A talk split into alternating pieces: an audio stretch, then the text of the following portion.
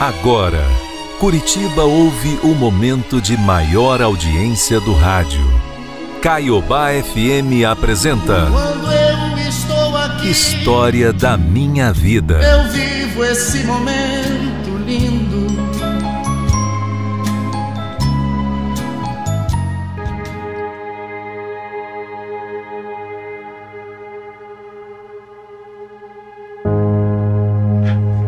Eu sempre ouvi as histórias.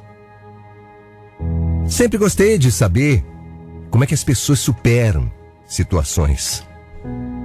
Sempre me inspirei em algumas histórias que ouvia. É, e quem diria? Hoje chegou a vez de contar a minha. De compartilhar a minha história, porque, sei lá, talvez ela possa servir de exemplo para alguém. Eu tô casada há cinco anos. Eu sempre fui uma moça muito, muito trabalhadora. Sempre tive meu próprio dinheiro. Sempre paguei as minhas contas, não dependi de dinheiro de ninguém. E eu comecei a trabalhar muito cedo, com 10 anos de idade. Eu trabalhava na casa de uma senhora. Eu cuidava dos seus dois filhos. Um deles tinha cinco anos, o outro era um pouquinho mais velho, tinha oito aninhos. Mas eu adorava esse trabalho, sabe? Além de me divertir muito, eu me dava muito bem com essa senhora e também com os meninos. Os anos foram passando. Eu sempre trabalhando, tinha que trabalhar. Além de gostar, eu precisava. Porque os meus pais eram muito pobres. E lá em casa, nós éramos em sete irmãos. Então, imagina, sete filhos. Meu pai, coitado, trabalhava como servente de pedreiro. Minha mãe, dona de casa. Não tinha como trabalhar fora. Com sete filhos para cuidar. Infelizmente, não podia. A diferença de idade entre um e outro era muito pequena. Era um filho atrás do outro, sabe? E com nove anos de idade, eu mais velho, eu tinha que trabalhar para ajudar nas despesas da casa. Dinheiro para mim mesmo sobrava muito pouco. Mas aquele pouquinho que sobrava já me fazia feliz, eu conseguia comprar as minhas coisinhas. Aquilo para mim era uma alegria. Sabe, era um orgulho quando os meus pais falavam que eu, tão pequenininha, já ajudava na, despesa de casa. Para mim era motivo de orgulho. O tempo foi passando, as crianças foram crescendo, meus pais envelhecendo, a vida é assim. E perto de casa, bem pertinho, na mesma quadra, existia um senhor. Sabe, esse senhor já tinha mais de 60 anos, mais de 60. E ali no bairro ele tinha uma fama muito ruim de agressor. Todo mundo sabia. Ele batia. Batia muito na esposa. Só que antigamente não era igual hoje, não. As mulheres coitadas apanhavam e ninguém fazia nada. Existia um ditado ridículo que dizia o seguinte: Em briga de marido e mulher ninguém mete a colher. Então, embora todo mundo soubesse ali no bairro que aquele homem agredia a esposa, que maltratava ela, os filhos, embora todos soubessem, ninguém tomava atitude nenhuma. Tadinha. Sabe, a gente só ouvia os gritos, o choro. Era uma senhorinha já de cabelos brancos, bem magrinha, coitada. Ela era sempre agredida por esse por esse monstro que ela chamava de marido. Esse casal tinha vários filhos. Uns eram casados, outros solteiros, mas moravam em outras cidades, em outros bairros. Então aquele homem canalha, aquele verme, ele se aproveitava, sabe? E a gente vê que ele era muito falso. Porque quando os filhos estavam ali, ah, aí ele era um doce com a esposa. Mas quando eles não estavam, ele judiava dela. Chegava em casa bêbado, batia na mulher, quebrava tudo dentro de casa. E depois obrigava ela a trabalhar como faxineira para poder para poder comprar tudo de novo. E o que a gente sabia ali no bairro é que um dos filhos dele, desse casal, era casado.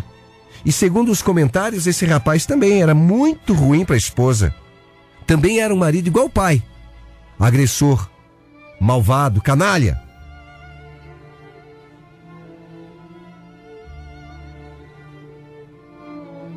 Eu, com 18 anos, eu conheci um rapaz.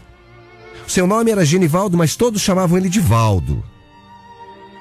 Ele morava em São Paulo e eu conheci ele ali no bairro. Eu lembro como se fosse hoje. Eu estava no mercado comprando algumas coisas que meu pai havia pedido. E de repente percebi que esse homem, esse rapaz, ficava me olhando, me olhando, parado, como se tivesse hipnotizado na minha direção. E ao perceber ele, o meu coração disparou. Eu não sei se eu era muito nova, inexperiente, sei lá, ou verdadeiramente burra, mas. Depois que eu percebi que esse rapaz estava me olhando, ao olhar para ele, ele sorriu para mim e eu retribuí. Então ele veio em minha direção a mim. Começamos a conversar. Ele me falou que morava em São Paulo, que estava ali visitando os pais, e coincidentemente, ele era filho desse casal que morava perto de casa. Filho desse marido que era agressor. Esse homem que batia naquela pobre mulher. Mas o Valdo era um rapaz bonito, falante, muito alegre. Sabe, me passou uma segurança. Fomos conversando, caminhando até a minha casa. Ele seguiu para a casa dos pais. Aliás, ele estava no mercado porque estava chegando de São Paulo e foi fazer umas compras para levar para casa dos pais, para fazer uma surpresa para a mãe e para o pai. E no caminho nós fomos conversando, fizemos amizade. Ele ficou ali por uns dias. E dessa amizade nasceu um namoro.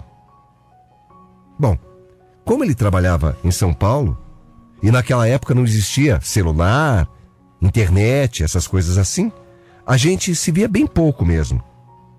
Mas o importante para mim e para ele é que a gente se amava. Nessa época, o Valdo tinha 24 anos. Eu tinha 19.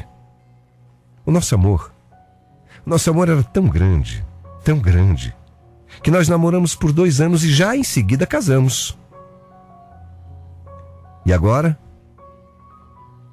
Agora eu me tornava nora daquele homem agressivo, desse homem que espancava a esposa. E me tornava também cunhada daquele outro cara que espancava a mulher. Eu entrei então para a família desses agressores. Só que eu não tinha, graças a Deus, muito contato com eles.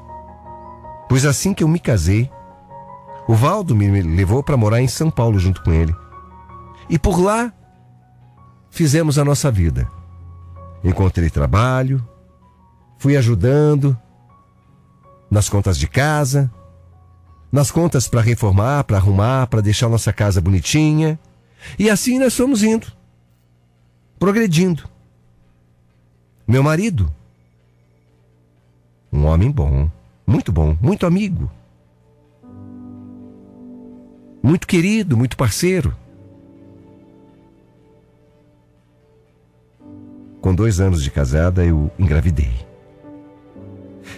E olha, para nossa alegria, quando eu fiz ultrassom, eu descobri que estava grávida de gêmeos. O Valdo, meu marido, ficou imensamente feliz. Eu também fiquei contente, mas preocupado ao mesmo tempo. Imagina, logo de cara, engravidar e, e assim de gêmeos. Mas graças a Deus, foi uma gestação tranquila, diferente da minha preocupação. O tempo passou. Tive meus dois meninos, fiquei de licença maternidade cuidando dos meus bebês enquanto meu marido trabalhava. Só que depois que passou os seis meses de licença maternidade, o meu marido, Valdo, ele achou melhor que eu saísse do emprego. Porque assim eu teria mais tempo de cuidar das nossas crianças, dos nossos meninos. E eu aceitei e pude assim acompanhar o crescimento, o desenvolvimento deles. E para quem é mãe, oh, coisa importante, é ouvir as primeiras palavras, ver os primeiros passinhos. As minhas crianças nasceram no mês de maio. Maio de 2019. E em março de 2020, o mundo mudou, as coisas mudaram. Chegou a tal pandemia. E se falava só disso. Covid-19 para cá, Covid-19 para lá, o mundo começou a mudar, as coisas começaram a mudar. Muitas empresas tiveram que fechar. O mundo se transformou num caos. E a empresa que meu marido trabalhava começou a dispensar os funcionários. E numa delas, numa delas, das dispensas, o meu marido entrou no meio. Foi dispensado também. Meu marido ficou desempregado. Eu já estava desempregada porque, a pedido dele, por causa dele, das crianças, eu havia deixado meu emprego. E aí começou a bater o desespero. Um, dois, três meses. E meu marido, apesar de sair todo santo dia procurar emprego, nada aparecia. E foi aí que as brigas começaram entre a gente. Sabe, ele saía procurar emprego, mas não achava nada. Trabalhar onde com essa pandemia, meu Deus? Se até hoje está tudo difícil, imagina no começo. Quase tudo estava fechado. E aí o Valdo chegava em casa uma pilha de nervos. Nervoso. Muito nervoso, muito estressado. Sabe, até o choro das crianças incomodavam ele. Até o choro dos nossos filhos era motivo para ele xingar. Ai, pelo amor de Deus, faça essas crianças calar a boca. Sabe, eu tô cansado, eu tô estressado. Cala a boca dessas crianças, pelo amor de Deus. Eu procurava entender. Tava faltando dinheiro em casa. E ele se sentia inútil. O aluguel da casa estava atrasado, a geladeira estava vazia. E foi aí que eu achei uma solução. Eu pedi para ele que ficasse com as crianças e eu saí fazer faxina. Pelo menos eu podia ganhar um pouquinho para a gente pagar uma conta de água, de luz, comprar um gás, só que aqui em casa o clima estava tenso. Qualquer coisinha que eu falasse já era motivo pro Valdo brigar comigo. Só que eu não achei que fosse chegar ao ponto que chegou.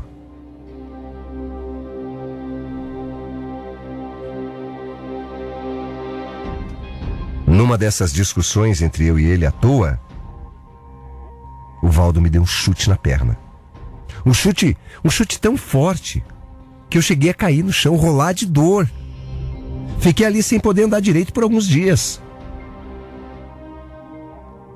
Na hora, na hora ele não pensou. O sangue subiu a cabeça e ele me chutou. Mas depois veio me pedir desculpa, dizendo estar arrependido. Ai, amor, perdão, perdão, meu amor, meu Deus, me desculpa. Sabe, eu não sei onde é que eu tava com a cabeça. É que assim, ó. Eu não tô conseguindo emprego, não consegui trabalho. As coisas estão apertando, eu tô desesperado, eu tô nervoso. O motivo era o desemprego, as contas para pagar. Mas ele me jurou que nunca mais tocaria em mim. Implorou para que eu o perdoasse. Mas depois de um mês desse pedido de perdão, ele me agrediu de novo porque estava nervoso. Porque eu tinha falado meio alto com ele. Graças a Deus, depois de mais um mês, ele conseguiu o emprego antigo novamente. A firma, a empresa que o havia dispensado, chamou ele de volta. E foi aí que eu pensei, agora sim, graças a Deus. Graças a Deus, ele voltando a trabalhar, as coisas vão voltar a ser como eram. Então começamos a pagar as contas, reabastecer a nossa geladeira, enfim. A vida começava a entrar nos eixos. Só que agora o Valdo já não era mais o mesmo homem. Ele já não era mais como era antigamente. Já não era carinhoso. Já não conversava muito mais comigo. Andava tão estúpido. Um verdadeiro cavalo, sabe? Vinha com ofensa, com agressão pro meu lado. A nossa relação foi ficando cada vez pior. Cada vez pior, estava péssima. E aí ele começou a sair com os amigos. E ai de mim se eu falasse alguma coisa. Ai de mim se eu reclamasse. Ele já vinha para cima, ele gritava, ele, ele me empurrava, ele puxava meu cabelo. Até que um dia nós tivemos uma discussão forte.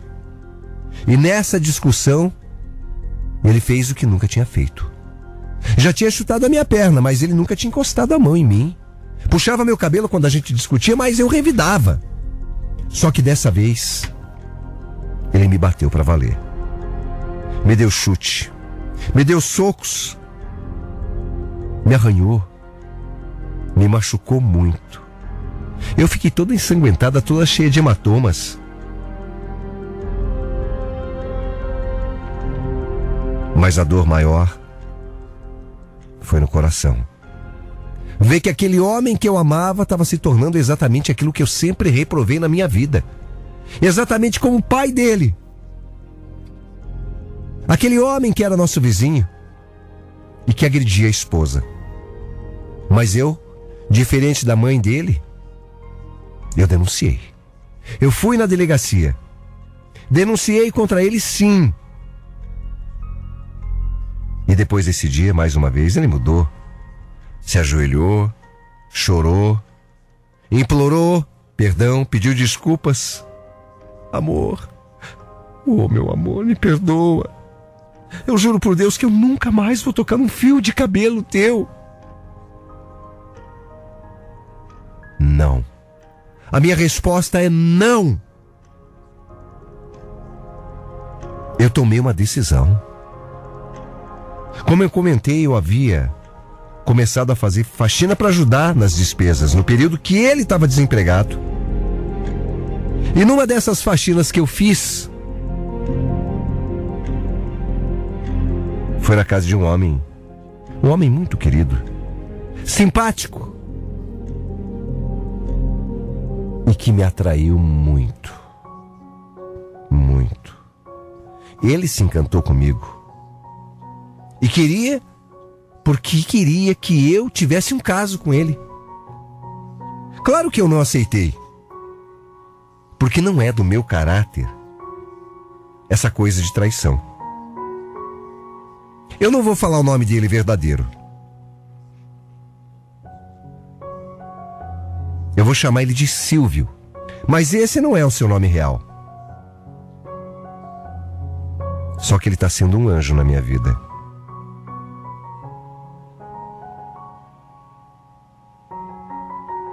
Eu sei que muita gente vai me julgar. Eu sei que muita gente vai dizer que eu tô errada, e eu sei que eu tô errada mesmo.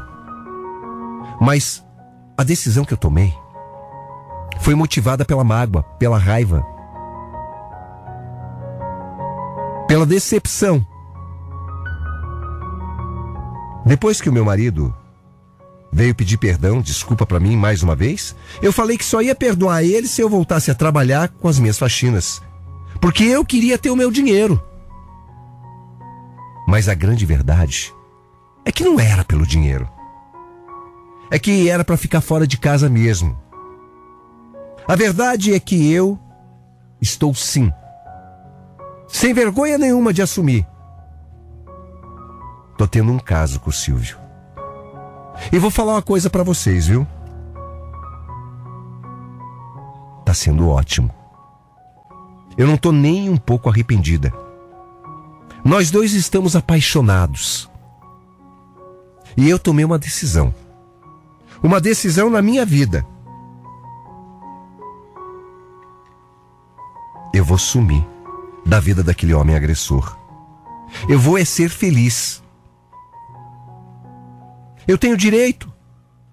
Os meus filhos têm direito de serem felizes. De não ver a mãe apanhar, como eu já apanhei. Porque eu via nos olhinhos deles o desespero, a tristeza de ver o pai batendo na mãe. Eu só estou esperando as coisas melhorarem um pouco mais para a gente sumir de vez da vida desse canalha. Sabe, ele ainda, ele ainda me bate, mas nem dói mais, porque cada tapa que eu levo é um incentivo para fazer o que eu estou fazendo. O Silvio se tornou um anjo na minha vida e também nas vidas dos meus filhos. Sabe, ele está procurando uma casa maior onde nós vamos morar e seremos felizes. Eu já falei pro meu marido que vou embora. Ele dá risada, diz que eu sou uma inútil, uma reles faxineira e que se eu for embora ninguém vai me querer. Que eu vou ficar na rua da amargura. Quem é que vai ficar com uma faxineira velha acabada igual você? feia igual você. ah, se ele soubesse. Quer dizer, um dia ele vai saber. E rezo a Deus que seja logo. Na hora certa, ele vai saber. Que a vida me sorriu sim. Que a vida me sorriu novamente. E que eu e meus filhos vamos sim ser felizes. Seremos. Seremos felizes porque a gente merece. Talvez. Talvez a gente seja muito mais feliz do que ele possa imaginar. Eu só sei que a vida me deu outra chance. E eu vou agarrar com as duas mãos. Chega de sofrer. Chega de apanhar. Eu e Silvio, nós estamos contando os dias, os minutos, os segundos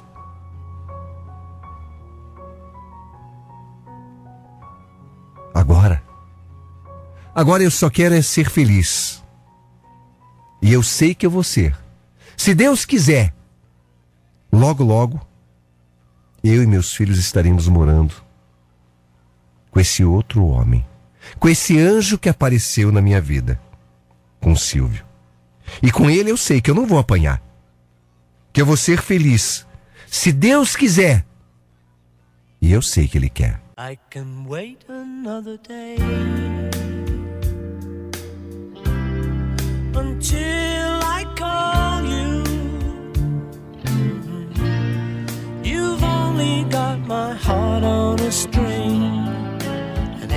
everything aflutter. But another lonely night might take forever. We've only got each other to blame. It's all the same to me, love. Cause I know